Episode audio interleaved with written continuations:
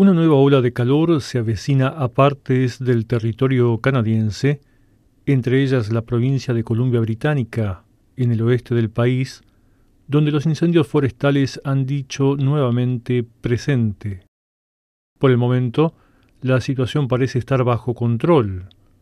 De todos modos, las autoridades han advertido a los pobladores para que estén atentos y preparados ante la posibilidad de declarar la necesidad de evacuación si la situación se agrava.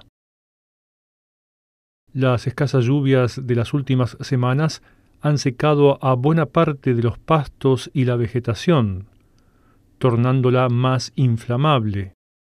El recuerdo de la tragedia de Fort McMurray, en Alberta, sobrevuela la cabeza de los canadienses cada vez que se habla de incendios forestales.